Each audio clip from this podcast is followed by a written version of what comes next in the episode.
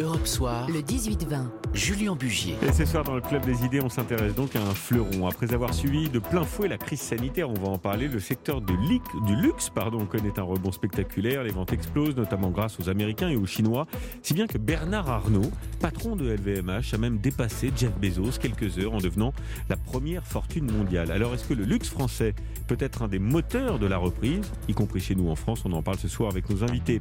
Bonsoir Christopher euh, Dembic. Bonsoir. Vous êtes économiste et fondateur du cabinet SPAC. Euh, on en parle également avec Antoine Chapoutot. Bonsoir. Vous êtes entrepreneur, créateur joaillier à Paris. Vous avez une bonne vue d'ensemble sur ce qui se passe aussi euh, ailleurs, ailleurs à l'étranger. Et on en parle également avec Nicolas Valin. Bonsoir. Bonsoir. Vous êtes président et fondateur de Neo Yachting basé à Nice, qui est un, broker. Hein. Vous vous occupez pour faire simple de la vente et de la location euh, de yachts de luxe. On en parlera aussi de ce marché si particulier avec vous dans, quelques instants. Alors on va donc évoquer ensemble l'incroyable rebond, je le disais, du, marché du luxe hein, qui enregistre des, des records. Euh, d'abord Christopher Dembick, pour avoir les idées claires, de quoi parle-t-on quand on parle globalement de marché de luxe? Quand on parle du marché du luxe, en fait, il faut bien comprendre que ça recouvre une myriade finalement d'entreprises et de segments. Ça peut être aussi bien dans le vestimentaire, dans la joaillerie, dans éventuellement euh, les montres. Et ce qui est très important au niveau français, c'est qu'on a une vraie expertise qui est surtout reconnue à l'international à cet égard. Et en termes de marché du luxe, c'est l'un des marchés qui, sur les 10-15 dernières années, a été le plus dynamique. Donc il y a de très belles perspectives passées, mais surtout de belles perspectives d'avenir avec de très beaux développements à venir et qui vont bien sûr profiter au marché français. Voilà, c'est un, marché euh, porteur en France qui mm. représente des milliers d'emplois. On rentrera dans, le détail tout à l'heure, euh, notamment pour Hermès, notamment pour Dior, euh, pour les grandes marques que sont LVMH dans sa globalité, et puis pour la joaillerie, évidemment, qui sont des, métiers d'orfèvre, hein, des, des métiers où on fait encore beaucoup à la main, vous me le confirmez? On fait encore beaucoup à la main, même si le numérique est entré dans le jeu de façon assez inattendue. Et, et, mais on fait encore énormément à la main, oui, bien sûr. Alors, euh, d'abord ces chiffres. Incroyable hein, ce qui se passe quand on regarde de près les indicateurs. Euh, on va retrouver les niveaux records dès cette année avec un volume de vente mmh. euh, pour l'ensemble du marché du luxe de 281 milliards d'euros. et ce qui se passe en Chine est absolument faramineux. Je regardais les ventes du géant français LVMH qui ont bondi de 86% pour le seul premier trimestre mmh. comparativement à l'année précédente. Hermès est en hausse de 94%. Ça veut dire que malgré la crise, malgré le confinement, malgré euh, les inquiétudes sur la perspective aussi d'une possible crise sociale, y compris euh, ailleurs dans le monde, eh ben les, les, Chinois, on va commencer par mhm. eux, achètent à tour de bras. Complètement. Vous avez plusieurs effets qui jouent en Chine. Un effet qui est structurel de long terme, à savoir vous avez une vraie classe euh, moyenne qui s'est développée depuis 10-15 ans et effectivement qui est en mesure de consommer très lourdement. Et on a l'effet un peu pandémie qui a joué, c'est-à-dire qu'indéniablement les économies rouvrent. En Chine, on a une belle dynamique de croissance, donc effectivement les hausses de salaire, elles sont là, ce qui permet automatiquement de se replier un peu sur des valeurs de bien-être et le luxe fait partie des valeurs de bien-être. En Chine, on a constaté notamment qu'il y a eu un changement euh, d'habitude de consommation puisque d'habitude les Chinois venaient à l'étranger pour acheter du luxe, notamment français.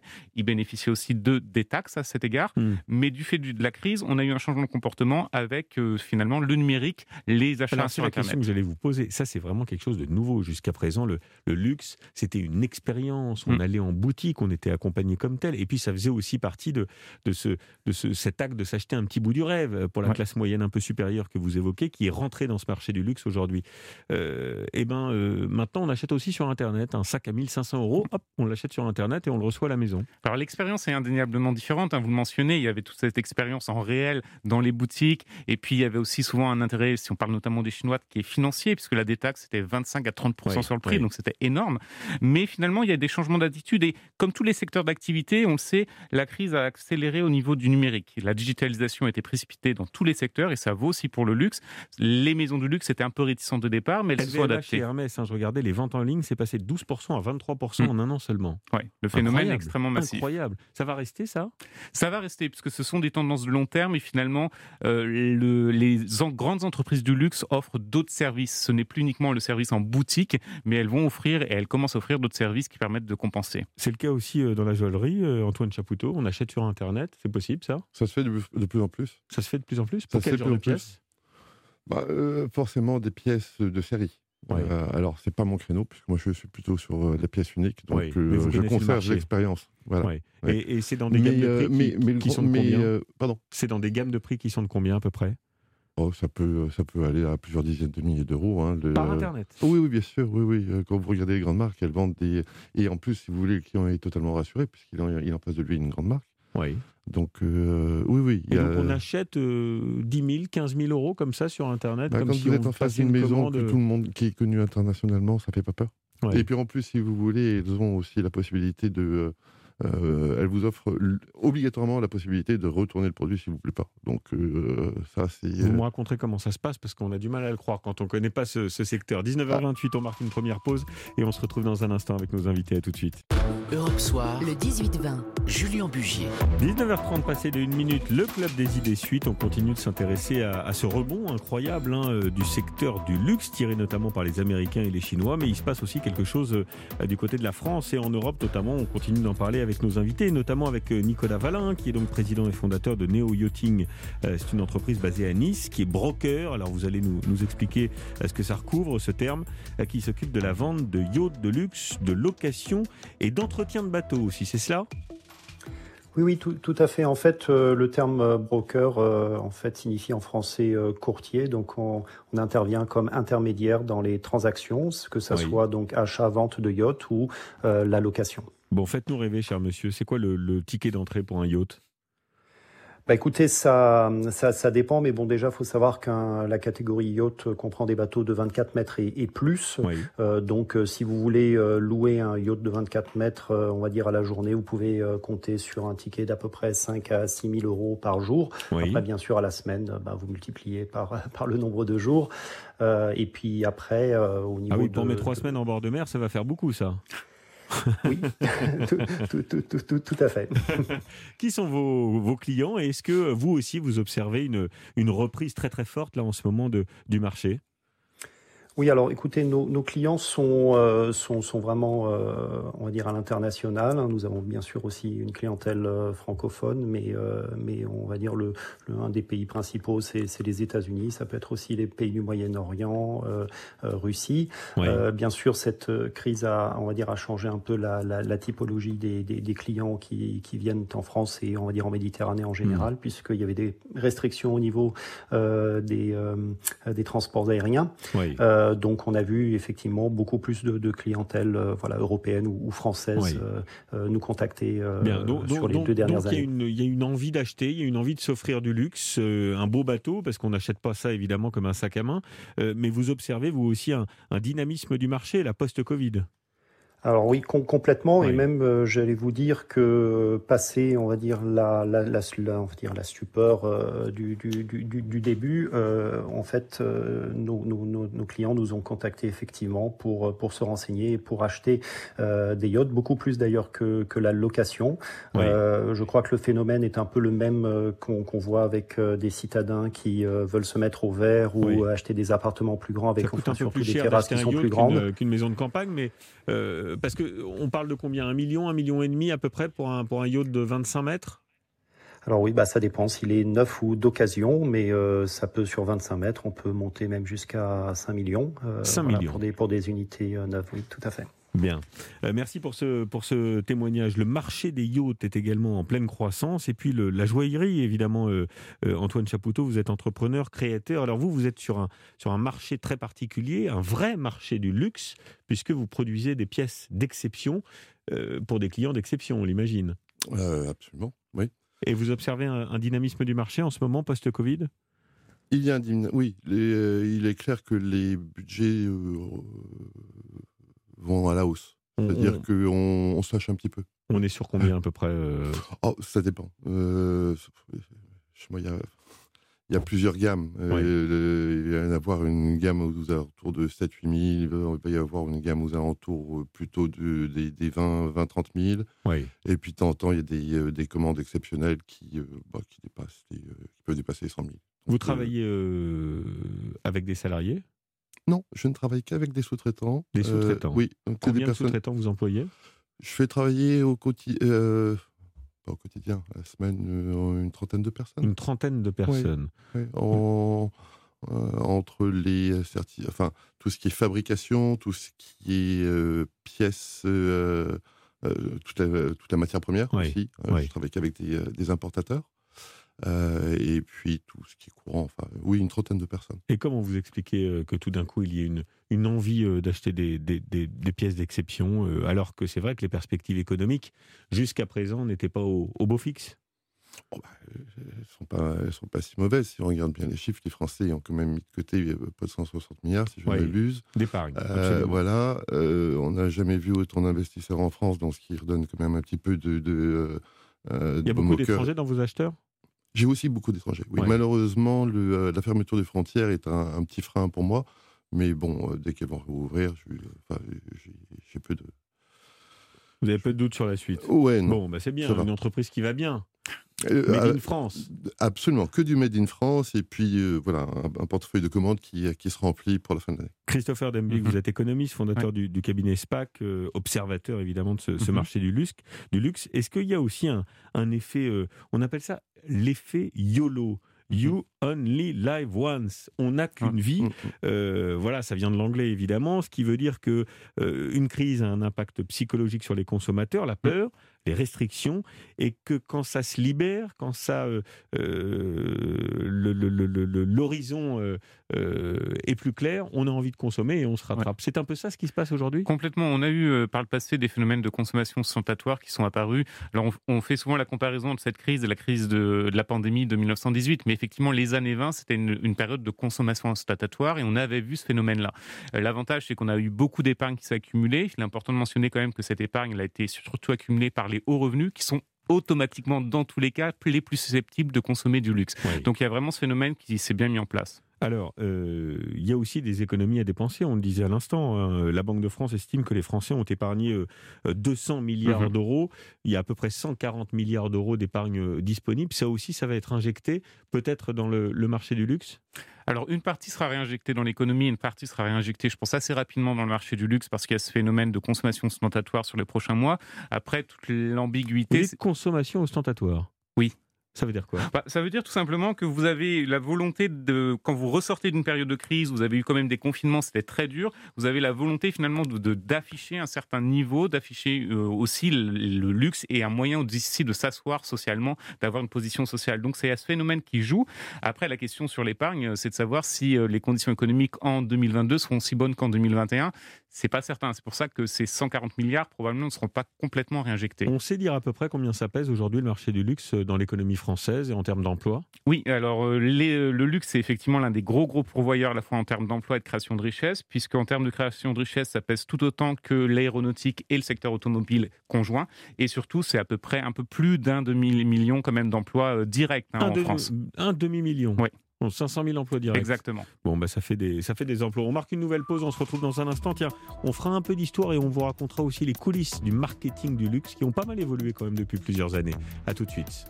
Europe Soir, le 18-20, Julien Bugier. Et on continue ce soir dans le Club des Idées euh, de parler du secteur du luxe qui ne connaît plus la crise après avoir fortement chuté évidemment euh, lié euh, à la situation sanitaire et à, à l'arrêt de la consommation. Le luxe connaît aujourd'hui un rebond absolument spectaculaire avec des marges aussi impressionnantes, Christophe Dembic. je regardais, alors c'est secret tout ça, mais on, on les, on les devine euh, parce que parce qu'il y a eu des révélations sur le sujet. Chez LVMH, par exemple, on est au-dessus des 10%, plus 16% chez Kering, 22% euh, même chez Hermès. C'est ça les chiffres?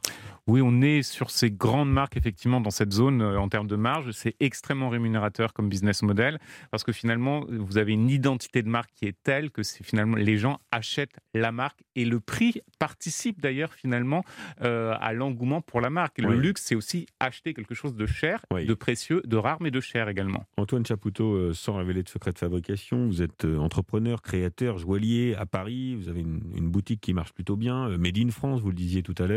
On peut donner les marges aussi dans le secteur de la joaillerie Ça dépend des matières, ça dépend de la complexité de. C'est une réponse de, Normand, Pardon. C'est une réponse de Normand, ça. C'est ça, complètement auvergnat même. je crois qu'elles sont plutôt bien euh, dans, dans, la joaillerie.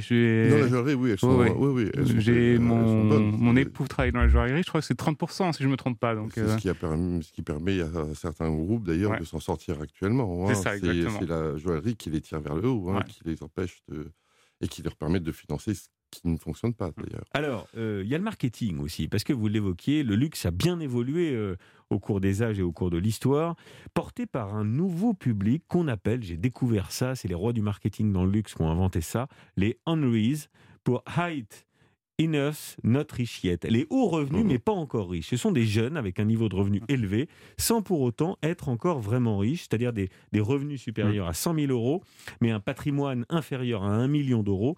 Et ce sont eux la première clientèle des marques de luxe sont des jeunes, en mhm. qualifiés comme tels par les rois du marketing, hein, issus de la classe moyenne, qui ont un revenu disponible plus élevé que leurs parents. Mhm. Euh, ils sont 4 à 10 fois plus nombreux que les clients très riches de leur pays respectifs. C'est intéressant, ça, c'est ce que révèle une, une, grande enquête réalisée par le cabinet Bain Company. Bah, c'est le phénomène qu'on constate finalement. Vous avez beaucoup d'acteurs aujourd'hui, et ça vaut dans le luxe, ça vaut aussi dans le secteur bancaire, qui cherchent à se positionner sur ce type justement de personnes qui sont, euh, grosso modo, ce sont des, jeunes, des personnes qui sont jeunes, qui ont déjà de hauts revenus et qui vont avoir un patrimoine dans 5 ou 10, 15 ans qui va être extrêmement important. Donc, il faut les cibler très, très rapidement. Et aussi, ça induit des usages en termes de marketing. C'est pour ça qu'on voit que les, euh, on a le recours aux influenceurs, l'usage des réseaux sociaux aussi qui s'accentue parce que cette cible de clientèle, justement, est très réceptive à cela. Alors, il y a quatre types de clientèle, d'ailleurs, des objets de luxe. C'est comme ça qu'ils sont rangés. Euh, moi, j'ai découvert ça là aussi. Euh, c'est assez cynique, d'ailleurs, d'une certaine manière, parce qu'il y a la clientèle historique, les, les épicurianes, euh, qui sont euh, la clientèle historique euh, des marques de luxe. Il y a les aspirationnels, ce sont des clients capables d'économiser plusieurs mois pour s'acheter de temps en temps un produit de luxe. Il y a les fashion victimes qui veulent consommer mais qui n'en ont pas forcément les moyens et qui vont réussir à s'acheter une fois de temps en temps un produit de luxe qui ne coûte pas trop cher. Et puis il y a les riches but not frugal. Ils sont riches mais n'ont pas envie de consommer. C'est comme ça qu'on parle des consommateurs dans les marques de luxe? Vous savez, aujourd'hui, dans, le domaine du marketing, on, schématise un, petit, peu et on va utiliser beaucoup d'anglicismes, mais effectivement, euh, vous avez des catégories de population, il faut cibler, il faut s'adapter aussi en termes de discours, proposer aussi des produits qui conviennent et des canaux de distribution, des canaux de communication qui doivent adapter à chaque. Qu'est-ce qui rapporte le plus aujourd'hui? C'est la robe haute couture, euh, Saint-Laurent, euh, Dior, ou c'est le sac à main qui coûte entre 700 et 2000, 3000 euros? Mais qui se vend par euh, centaines de milliers. Ah vous, l'avez finalement dit dans votre question, c'est beaucoup plus le sac à main qui va rapporter, voir ce qui est tout produit dérivé. En termes de rentabilité, vous avez aussi une rentabilité qui est intéressante et surtout, vous avez les effets d'économie d'échelle. La robe haute couture, c'est finalement euh, pour installer l'identité de marque, pour montrer qu'on est sur un certain niveau de gamme de luxe, mais derrière cela, c'est pas ça qui permet d'être rentable. Antoine Chapoutot, vous avez une clientèle homogène, vous, ou ce sont des gens très disparates, comme on vient d'évoquer Non, c'est assez disparate. Parce que je vous voyais sourire, hein, vous avez oui, non, mais parce qu'il euh, y, y, a à peu près le pendant hein, dans, la euh, dans la joaillerie, c'est-à-dire qu'il y a la haute joaillerie qui est adressée aux personnes de la haute couture, mmh. qui sont, qui sont in fine des, des happy few. Et puis, des très grandes familles qui, qui, euh, qui, qui, sont très très riches. Voilà, c'est ça. Voilà. Et puis il y a, euh, ben, parmi ceux que vous On avez cités, vulgairement d'ailleurs de nouveaux riches d'une certaine manière. Euh, alors ils, existent, mais ils font pas partie de ma clientèle. En règle générale, ils préfèrent une marque parce que justement, ils préfèrent montrer qu'ils ont eu accès à cet univers de luxe. Alors que moi, ma clientèle est beaucoup plus, je dirais, entre j'aime pas le terme, mais initié, euh, j'aime pas le terme parce que ça veut dire qu'il euh, y a quelque chose de caché. Mais non, c'est c'est une clientèle qui, euh, qui recherche, qui, va, voilà, qui va essayer d'aller un peu plus loin, qui est un peu plus exigeante, qui, et qui recherche aussi une expérience. Alors c'est la question que j'allais vous poser, Christopher mm Dembik. Pourquoi le luxe nous attire-t-il? Bah, parce que tout simplement, c'est lié aussi à un statut social derrière cela. Vous le disiez, euh, lorsque vous avez, euh, je ne sais pas, un sac à main Hermès, automatiquement, ça va être reconnu. Et mmh. surtout, ça induira que vous avez les moyens financiers derrière cela. Et il y a toute une imagerie. Vous appartenez à un milieu social. En, somme. Oui, il y, a en tout cas une partie pour certains consommateurs, c'est cet aspect-là effectivement qui va vraiment jouer. Alors, euh, les entreprises ont très bien compris les ressorts de, de ce qui a trait aussi euh, de la part des clients, la rareté, se mm. distinguer, vous l'avez dit, euh, en utilisant aussi des, des mots très très bien rodés, qui ne collent pas toujours d'ailleurs à la réalité économique qui se cache derrière certaines marques de luxe, l'artisanat d'exception, l'authenticité, l'exigence, le savoir-faire, l'héritage, en permettant ou en promettant de vivre une expérience au sein aussi des boutiques. Mm-hmm. Ça, ça fait partie de, des artifices des grandes marques de luxe. Exactement, c'est l'illusion, alors pas systématiquement l'illusion, mais en tout cas c'est l'univers qu'on a essayé de créer autour du luxe, euh, avec ces terminologies qui sont très, euh, qui, nous renvoient finalement à quelque chose d'exceptionnel, de rare. Donc on essaye vraiment de créer un imaginaire et ça fonctionne très très bien. Justement, la France est très bonne dans ce domaine-là, en tout cas les entreprises du luxe. Et c'est vrai qu'il y a la nécessité derrière cela d'une de, de vraies campagnes de communication, même si fondamentalement euh, beaucoup d'articles de luxe, par exemple, sont produits à l'étranger, hmm. pas toujours de manière complètement artisanale. Donc. Vous savez ce qu'on raconte, hein, qui a euh, lancé le secteur, la filière du luxe à la française, c'est le roi Soleil. Hmm. En 1665, année de la fondation de la manufacture royale des glaces de miroir, Louis XIV centralise les meilleurs artisans à Versailles et crée pour la première fois un écosystème arrivera bien plus tard, je parle sous votre hmm. contrôle, euh, au 19e siècle, Christopher euh, Dembick, les grandes marques de couturiers. Que sont Hermès, que sont Cartier, que sont euh, Louis Vuitton, qui a été mmh. créé en 1854, mmh. euh, qui servent à la fois les clients royaux et les bourgeois fortunés. On est déjà là dans cette nouvelle clientèle dont on parlait à l'instant. Oui, complètement. Mais euh, on, va chercher aussi, pas forcément à frimer, hein, c'est vraiment à se représenter. Mmh. C'est pas forcément de la frime. Parce que le fait de ne pas vouloir de marque, c'est aussi une démarche de. Oui. En fait, pour venir vraiment au bijou, pas la mode, mais le, bijou, depuis toujours, il est euh, il a un, mode de représentation. Bon. Euh, on peut aller voir avec les yeux dans votre boutique si on n'a pas les moyens pour acheter Bien sûr. Bien, ça se passe à Paris, euh, du côté du, quartier Saint-Germain. Merci à vous d'avoir participé à cette discussion, à ce débat. Merci.